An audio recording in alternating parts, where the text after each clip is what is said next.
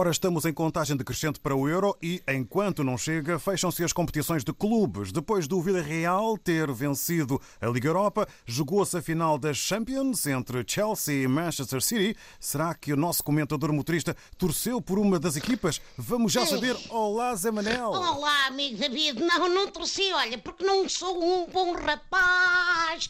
Sou um gajo torcido, torcido. Deve ser da minha bigodaça que também é retorcida nas pontas, naturalmente. Sabes que é tanto o City como o Chelsea, pá, equipam de azul e eu sou mais dado ao vermelho, de preferência com águia ao peito. Sim, senhor. Bom, gostei da final, é, mas pareceu-me que foi uma espécie de Brexit, mas ao contrário, ou seja, foi entre duas equipas inglesas que montaram barricada e não deixaram entrar mais nenhum europeu.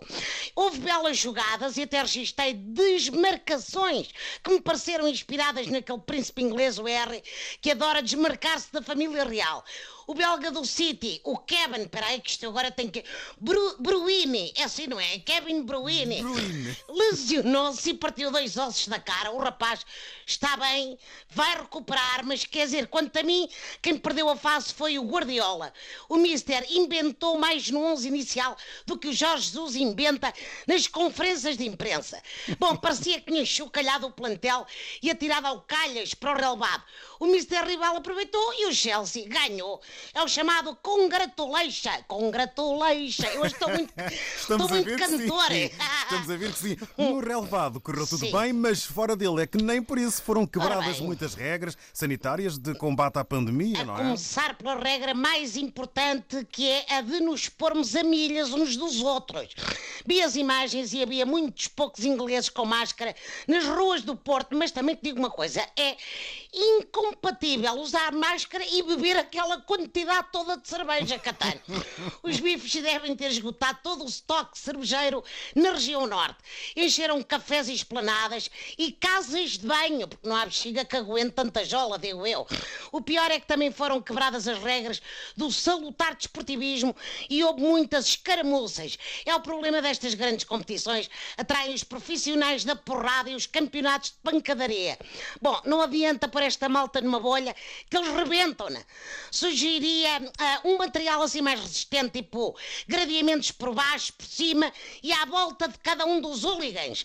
Enfim, o balanço final da Champions é que os portugueses do Man City ah, perderam e os de Portugal também, dado o grande chamariz de Covid que foi aquilo. Por falar no trio lusitano do Siri, já se sabe que Canelo, Ruben Dias e Bernardo Silva não vão estar no particular Espanha-Portugal. Não me admira, David. Ainda não devem ter conseguido sair do estádio do, do Dragão. Tal foi a barafunda. É pena porque são três rapazes que fazem falta, quanto mais não seja para mostrar que a seleção não é só de Cristiano Ronaldo. Bom, o nosso craque tem andado nas bocas do mundo, mas por causa de uma marquise que mandou fazer no apartamento em Lisboa. Os lagartos têm estas coisas, pá. É marquises e barandas. Não, agora deixa-me de falar aqui um bocadinho a sério toda a malta pá, contra a Marquise. Vamos lá bater, mas é uma grande salva de palmas ao nosso Cristiano que mandou fazer, justamente com o Jorge Mendes, uma ala de cuidados intensivos para o Hospital de Santa Maria. Isso é que importa. E isso é que importa. Bom, olha, e com esta me vou, David. Honestamente, não sei antes também parabenizar dois rapazes que brilharam em Itália. O Miguel Oliveira, que apesar da triste circunstância, conseguiu o segundo lugar no Grande Prémio MotoGP e o João Almeida, que voltou a brilhar no Giro. O rapaz terminou a volta à Itália em sexto, a 53 milésimos de segundo do quinto lugar. Epá, é uma diferença inacreditável numa correria de 100 metros, hein? quanto mais numa prova de três semanas. Temos atleta, que é o que é. Amigo David, aquele abraço. Cuidado, que elas ainda andam aí, que é como quem diz, as estirpes, não só a inglesa que se viu no Essas já Porto. partiram. Exatamente, esses já partiram tudo, tudo Em o que princípio. partir. E bom, e até para a semana, leve, leve, como tu dizes, estamos juntos. Estamos juntos, Manel. Obrigado, bom dia e boas corridas no táxi. Obrigados. Olá ouvintes, hoje eu até estou bem disposto. E sabem porquê que eu estou bem disposto hoje? Porque é dia 1 de junho, como quem diz, dia da criança, como quem diz, meu dia também. Aliás, eu sempre digo isto, andei na universidade porque não existiam ATLs para miúdos do meu tamanho. Na semana passada fiz a geneira. Porquê que eu fiz a geneira? Porque era dia da África e este menino aqui que já está há demasiado tempo na Europa e que já se deixou absorver pelas coisas deste continente e deste país, esqueceu-se. Mas pronto, culpa é minha, é só minha, eu assumo. E como eu aprendi neste belo continente que é a Europa e neste belo belo país que também é Portugal, é, nunca é tarde para se voltar atrás. Porque se há coisa que se encontra muito neste país, são uma data de livros de autoajuda com frases para nos fazerem sentir melhor connosco mesmos. Nós nunca falhamos. É sempre uma questão do universo e tal. As pessoas hoje em dia, cá em Portugal, falam muito com o universo. Dizem sempre, já agradeceste o universo hoje? Já agradeceste o universo? Já falaste com o universo? Eu penso, hum, as tantas o universo não quer falar assim tanto convosco como vocês estão a tentar falar com ele e estão só a ser chato. Mas, voltando aqui, passou-me. Passou-me e peço aqui desculpa e penitenciamo com isto, mas nunca é tarde, lá está, para dar os parabéns à nossa linda e bela África, não é? Aquele continente que, aliás, os progenitores europeus usam muitas vezes para tentar convencer os filhos a comerem, não é? Porque dizem, come, filho, come, porque há pessoas a morrer em África. Dizem eles, mas outro dia eu fui ao lixo e vi lá alguém a morrer. Pensei, olha, estou em África. África, minha terra, mãe, que os santos protejam esse lugar, terra da palanca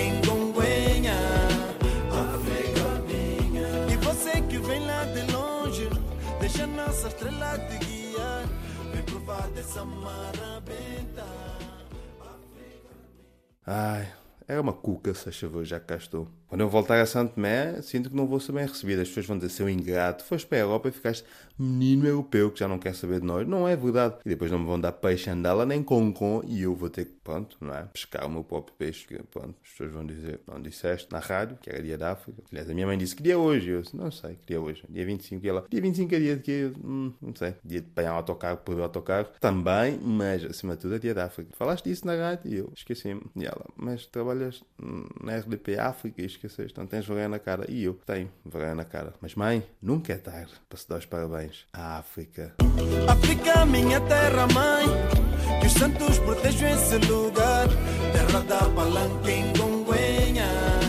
África, minha. E você que vem lá de longe, deixa nossa estrela te guiar.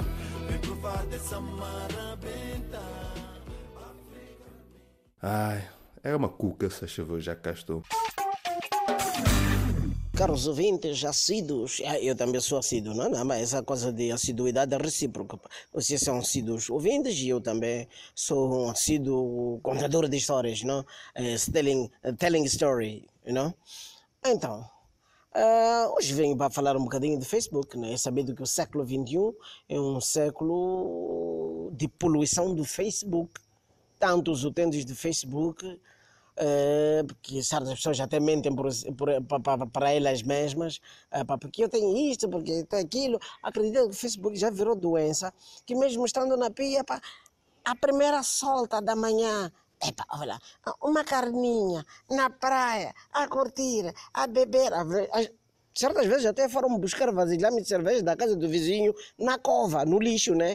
Só para criar aquela impressão que vive bem. Esse é o problema dos de alguns utentes de Facebook. Algumas uh, pessoas até usam bem, algumas outras, epa, é uma lamentabilidade.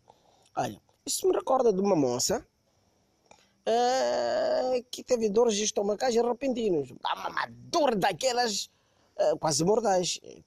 Foi levada ao hospital de emergência, banco de socorro, chegou e entrou. E, e, e, por azar ou por sorte, ela foi reconhecida porque é uma facebookeira por excelência. O que é que se passa, moça?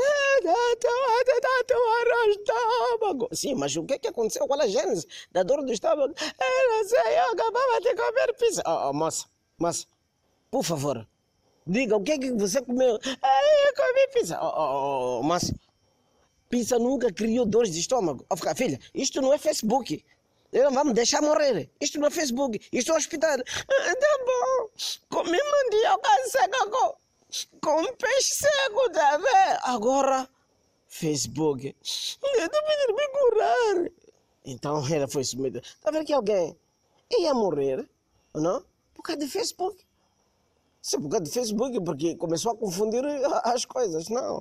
Vamos usar Facebook adequadamente. Não? Tens, tens, não tens, não tens não mostra que tu não és. Não? Show what you got. If you haven't, shut up.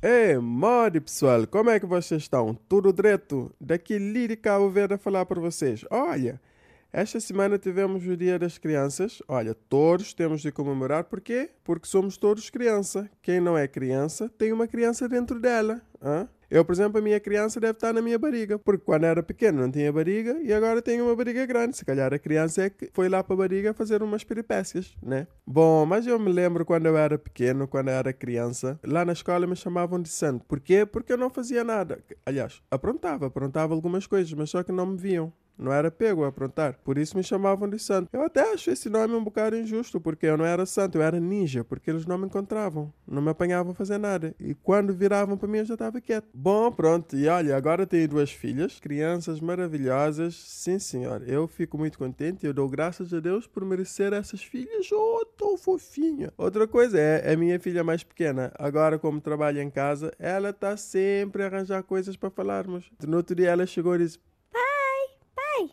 Olha, já sei uma coisa que tu não sabias. Olha, sabes onde é que o super-herói compra comida? É, filha, onde? No supermercado. muito engraçado. Filha, és muito inteligente, sabias? Sim, pai, eu sei. Eu sei que eu sou muito inteligente. Eu sou até mais inteligente que a setora. Como assim, filha? És mais inteligente que a professora lá na escola? Sim, pai. Eu agora estou na segunda classe, mas a professora ficou na primeira classe. Ela não conseguiu passar de ano. Ah, filha, sim, bem visto. Vê que és muito inteligente. E a nova professora, como é que é? Pai, a nova professora está sempre de óculos escuros lá na escola. Ah, é? Mas por que, que ela anda de óculos escuros lá na sala? Pai, eu não sei. Mas eu cá por mim, eu acho que ela anda de óculos escuros porque nós na sala somos alunos brilhantes. Ah, filha, tens toda a razão. Sim, deve ser por isso.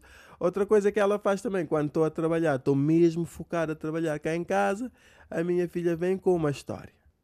Posso te contar uma história? Demora pouco tempo, demora pouco tempo. É uma história muito divertida. Sim, filha, claro, claro, podes, podes. Vá, conta aí. E é um coelho na floresta.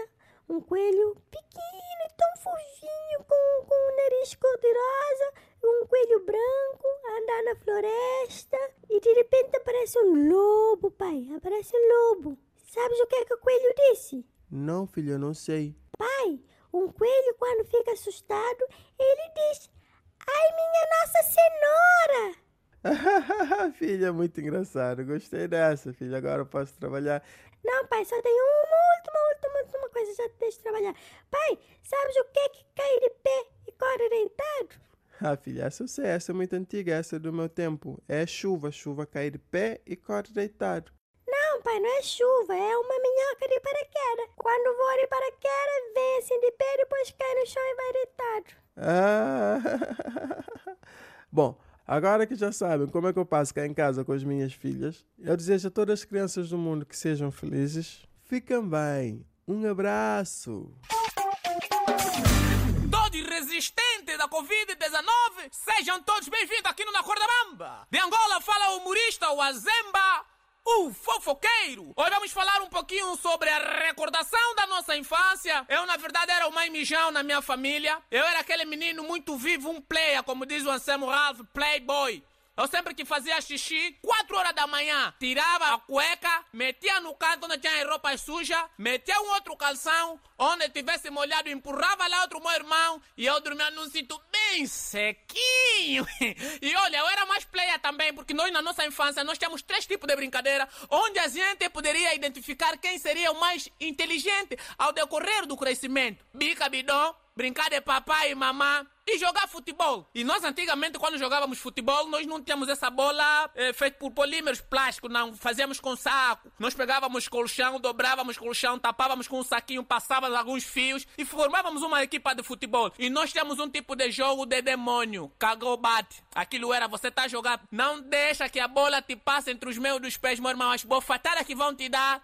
E ali também temos um outro tipo de brincadeira, papai e mamã. Primeiramente, o que, que é? Vocês vão começar a se escolher quem vai ser homem, quem vai ser a mulher. Nós e rapazes ficávamos assim. Nós, como temos embora aquele que é pequenininho, tipo de feijão, nós éramos felizes, aliás. Aquilo era, você vai escolher já? Não, você fica o marido, esse fica a criança. E eu nunca tive essa sorte, por causa do tamanho do meu corpo. Eu era muito gordo. Só pra vocês terem noção, a minha gordura era capaz de dar, dar, dar medo nos próprios bandidos, porque quando eu peidava, aquilo era um transtorno enorme. E certo dia nós estávamos a brincar de papai e mamã, disseram assim: Vamos colher, vamos colher. Quem perder, nós todos vamos lhe engombelar. Ngombelar é um termo que a gente usava na infância, violação. Aquilo era de fazer mesmo violação sexual. Imaginem no meio de tantos fininhos eu o único gordo. Por isso que eu digo que eu perdi a minha virgindade da traseira muito cedo. E tem mais, a nossa virgindade não era só através disso. Fazia-nos cristele. Cristele é um tipo de tratamento que fazia no sistema Cucaxi. Aquilo era, se você tá cagado à toa, muitas bichas, barriga fica tipo balão de soro. Chamava-se anemia aguda. Atendendo o nível de vida que nós sempre fomos tendo no tempo do Zedu, a pobreza já era constante. Quase 90% do angolano sentiu a dor de cristele. Cristele é um objeto plástico que tem uma pontinha, aquilo entra no canal Cucaxi